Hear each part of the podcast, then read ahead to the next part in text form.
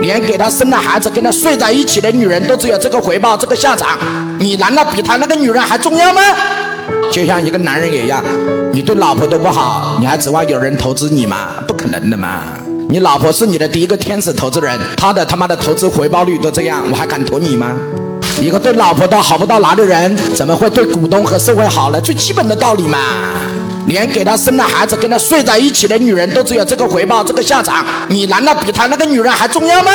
你脑子被驴踢了！看问题看深一点好不好？所以很多人说王老师为什么不跟他合作？他老婆陪了他二十年都是这个下场，他妈的我是个什么鸟啊？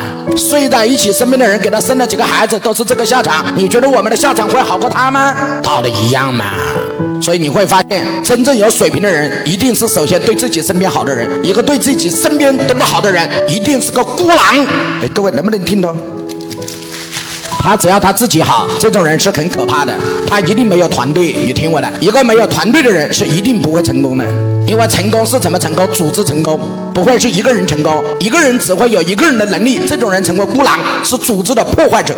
不要这种高手，我们要的是团结一群人的人，而不是要一个人能力很强而破坏整个组织能力。所以今天很多老板说，我们企业到底设计什么样的组织好、机制好？非常简单：一不合理；第二对身边的人好；第三对留在你身边能做出结果的人好；第四永远不要相信不占你一个战壕的人说的话，永远要相信跟你在一起扛枪、跟你在一起战斗的人他们说的话你要信。哎，各位同不同意嘛？